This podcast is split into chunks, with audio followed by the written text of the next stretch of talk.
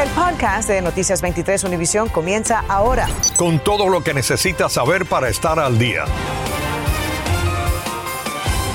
Hola, ¿qué tal? Muy buenas tardes. Les saludamos Sandra Peebles. Y Ambrosio Hernández. Bueno, una transacción de compra de armas de fuego con dinero falso terminó en un robo a mano armada y originó un tiroteo este fin de semana en Hialeah. La policía reveló detalles del caso en los que señala que una de las víctimas disparó a los sospechosos temiendo por su vida y en defensa propia. Tatiana Irizar está en vivo con más adelante. Sandra Ambrosio, amigos, muy buenas tardes. La comunidad sigue consternada por este tiroteo que dejó como saldo un adolescente muerto y el otro herido en un brazo y una pierna, ambos sospechosos alcanzados por las balas. Un tiroteo alrededor de las cinco y media de la tarde de este domingo en el oeste de Hialeah dejó a Steve Arnox, de 17 años, muerto y a Raúl Araujo, de 15, herido. Todo el mundo sale con temor a la calle porque cada un mes hay un tiroteo en Miami. Según reveló la policía, la balacera fue por un intento de robo en el estacionamiento de esta plaza comercial de la calle 37. Las víctimas, un hombre y una mujer casados, habían puesto a la venta sus armas de fuego a través de un sitio web llamado armslist.com. Allí se especifica que para comprar un arma se debe ser mayor de 21 años prácticamente es legal mientras que haya conocimiento que esa persona no es ah, no ha estado arrestado o es una persona que tiene problemas mentales. Siempre y cuando sea un civil simplemente vendiendo un arma que no quiera ya o un arma que, que tenga. La transacción fraudulenta fue en esta vía de este estacionamiento. Presuntamente los sospechosos intentaron pagarle a la víctima con dinero falso. Esta se dio cuenta y ellos le apuntaron con una pistola y le robaron sus armas de fuego. Acto seguido la víctima tenía una pistola en su cintura, la desenfundó y le disparó a los dos sospechosos. Según la policía, la víctima disparó en defensa propia temiendo por su vida. Ambos sospechosos heridos fueron trasladados al Jackson Memorial Hospital. Si no se conoce a la persona que está comprando el arma, se debe tomar otro recurso eh, para vender esa arma. El adolescente comparecerá este martes ante la Corte Juvenil. También se pudo conocer que el arma utilizada por los sospechosos había sido a su vez robada en otro incidente fuera del condado de Miami-Dade. Es todo lo que tengo en vivo desde Hialeah. Soy Tatiana Irizar, Noticias 23, Univisión. Gracias a Tatiana.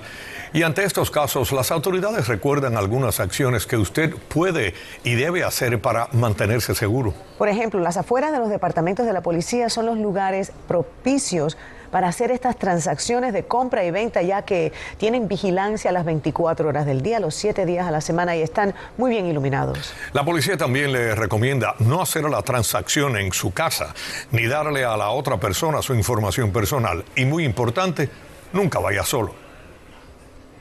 Esta tarde está libre bajo fianza Calix Green, acusado de impactar a una mujer con una pistola de bolas de pintura en el downtown de Miami. Según la policía, los disparos se produjeron cuando un grupo de choferes comenzó a hacer círculos con los vehículos que se llama donuts en el, en el tránsito y con esto pues bloquearon el tráfico. A la mujer se la llevaron al hospital Jackson y ella está en condición estable.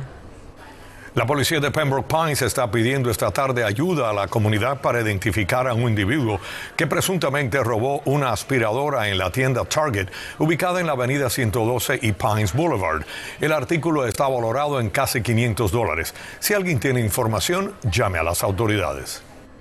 La policía de Miami arrestó a Emilio Vilches y a Carlos Benítez, acusados de agredir con un machete a un hombre de 61 años en el noroeste de Miami, en la zona de Alapata. Esto ocurrió el viernes y cuando los agentes llegaron a la escena encontraron al herido atado y bañado en sangre.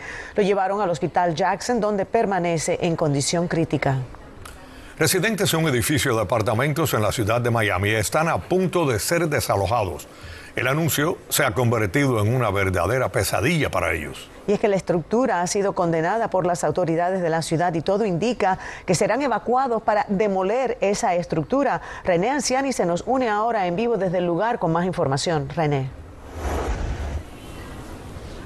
Sandra Ambrosio, como ustedes dicen, la situación es complicada con este pequeño edificio de apartamentos a mis espaldas. Hace solo minutos confirmamos con la ciudad de Miami y sus autoridades que no hay un plazo específico para que los residentes de este edificio tengan que dejar sus apartamentos, pero lo que sí nos dijeron es que la demolición y desaparición del edificio es inminente. Nosotros pagamos la renta el viernes y el domingo nos llegó todo eso, todos esos papeleos. Imagínate. Así se enteró Cristian Feliu de que le quedan pocos días para salir de este edificio donde ha vivido durante los últimos 14 años. Nos cuenta que en el apartamento que renta ha ido arreglando de todo, pero asegura que las fallas del edificio están por todos lados. La escalera está bastante deteriorada. Supuestamente dijeron que lo iban a tratar de arreglar, pero no, no lo han arreglado. Habita en uno de ocho apartamentos que hay en el edificio. Autoridades de la ciudad dicen que condenan la estructura porque las condiciones son inseguras. Se tiene problemas eh, en, los, eh, en, los, pisos, tiene eh, problema eléctrico, tiene otro tipo de, de, de, deterioración. Estas son condiciones ya ni siquiera de tercer mundo, de cuarto mundo. Explican que el dueño de la propiedad no ha cumplido con un trato previo que firmó con la ciudad. Nos dijo a la ciudad que nada más que habían dos apartamentos que habían personas viviendo, que los otros seis estaban vacíos y que él se iba a encargar de esas personas. Eso es mentira, no lo hizo y le cobró a todo el mundo en mes de diciembre también. Cristian nos mostró su apartamento y los trucos que le ha tocado hacer para sobreponerse a las goteras del techo. Eso es porque nunca me han arreglado arriba. Imagínate, yo lo arreglé de nuevo y bueno, y ahí lo tengo ahí porque estoy esperando que funcione bien, ¿no?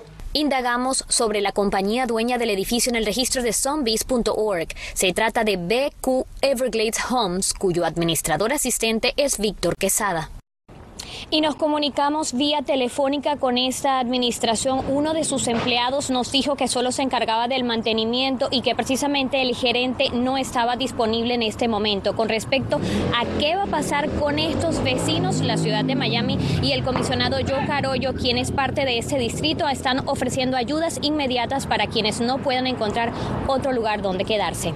En vivo desde el suroeste de Miami, Raine Anciani, Noticias 23, Univisión. Infórmate de los principales hechos del día. En el podcast de Noticias 23, Univisión.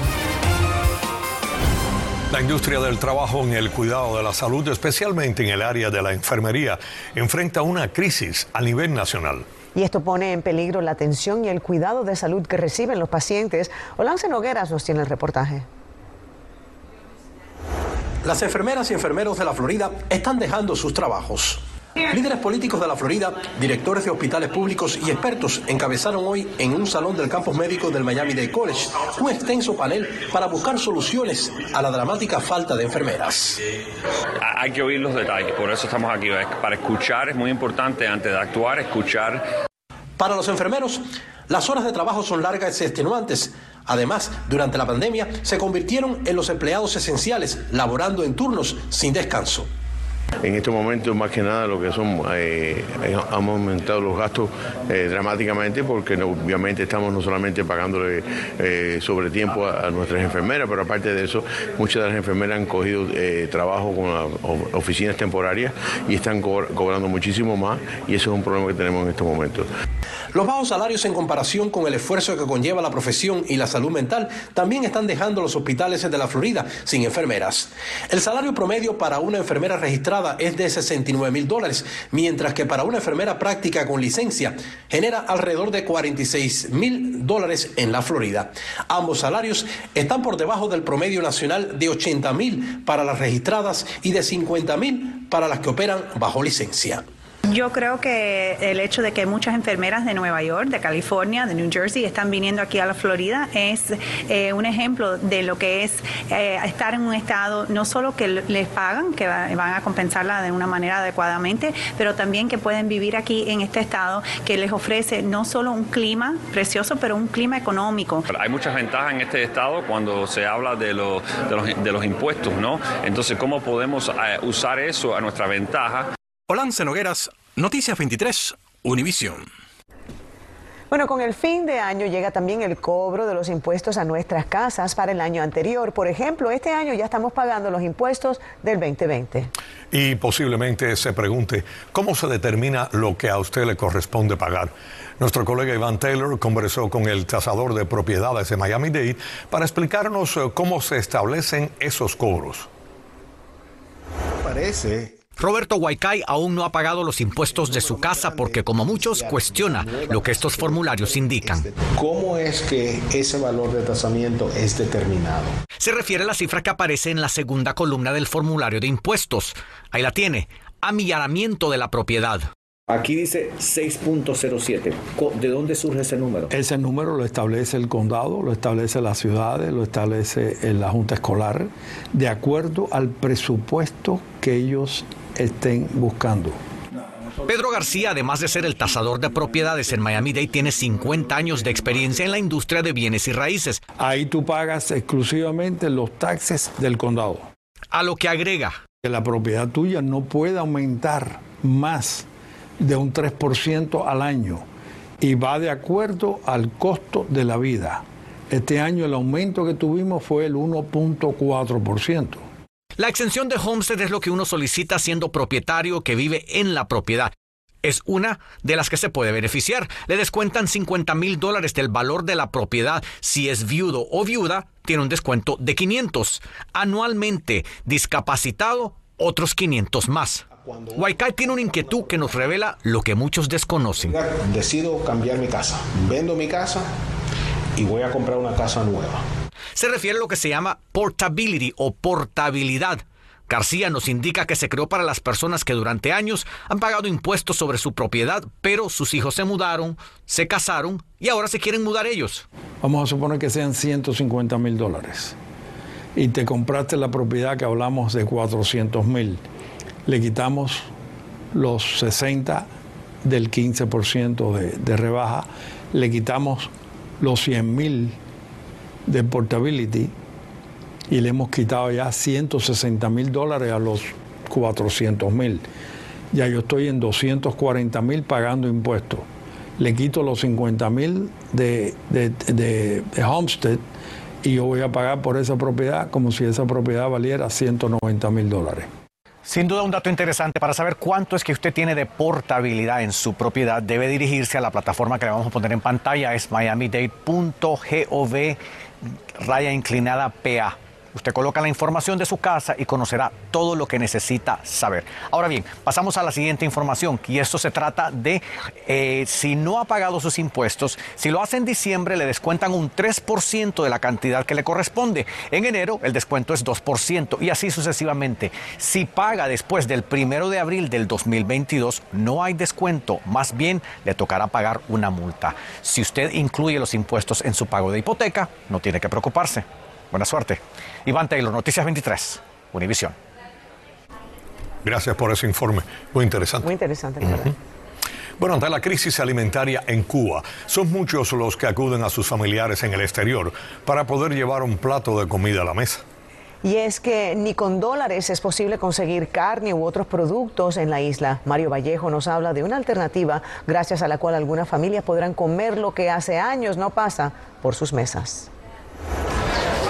Aunque mucho se habla de la gran escasez de alimentos en Cuba, con dólares, euros, otras monedas duras y una tarjeta de débito o crédito desde cualquier parte del mundo, es posible, en cuestión de horas, poner en una mesa de la isla desde la codiciada carne de res hasta langostas y camarones. Supermarket 23, Catapult y Cuba Market son algunas de estas plataformas que cuentan con la autorización para comercializar los productos dentro de la isla.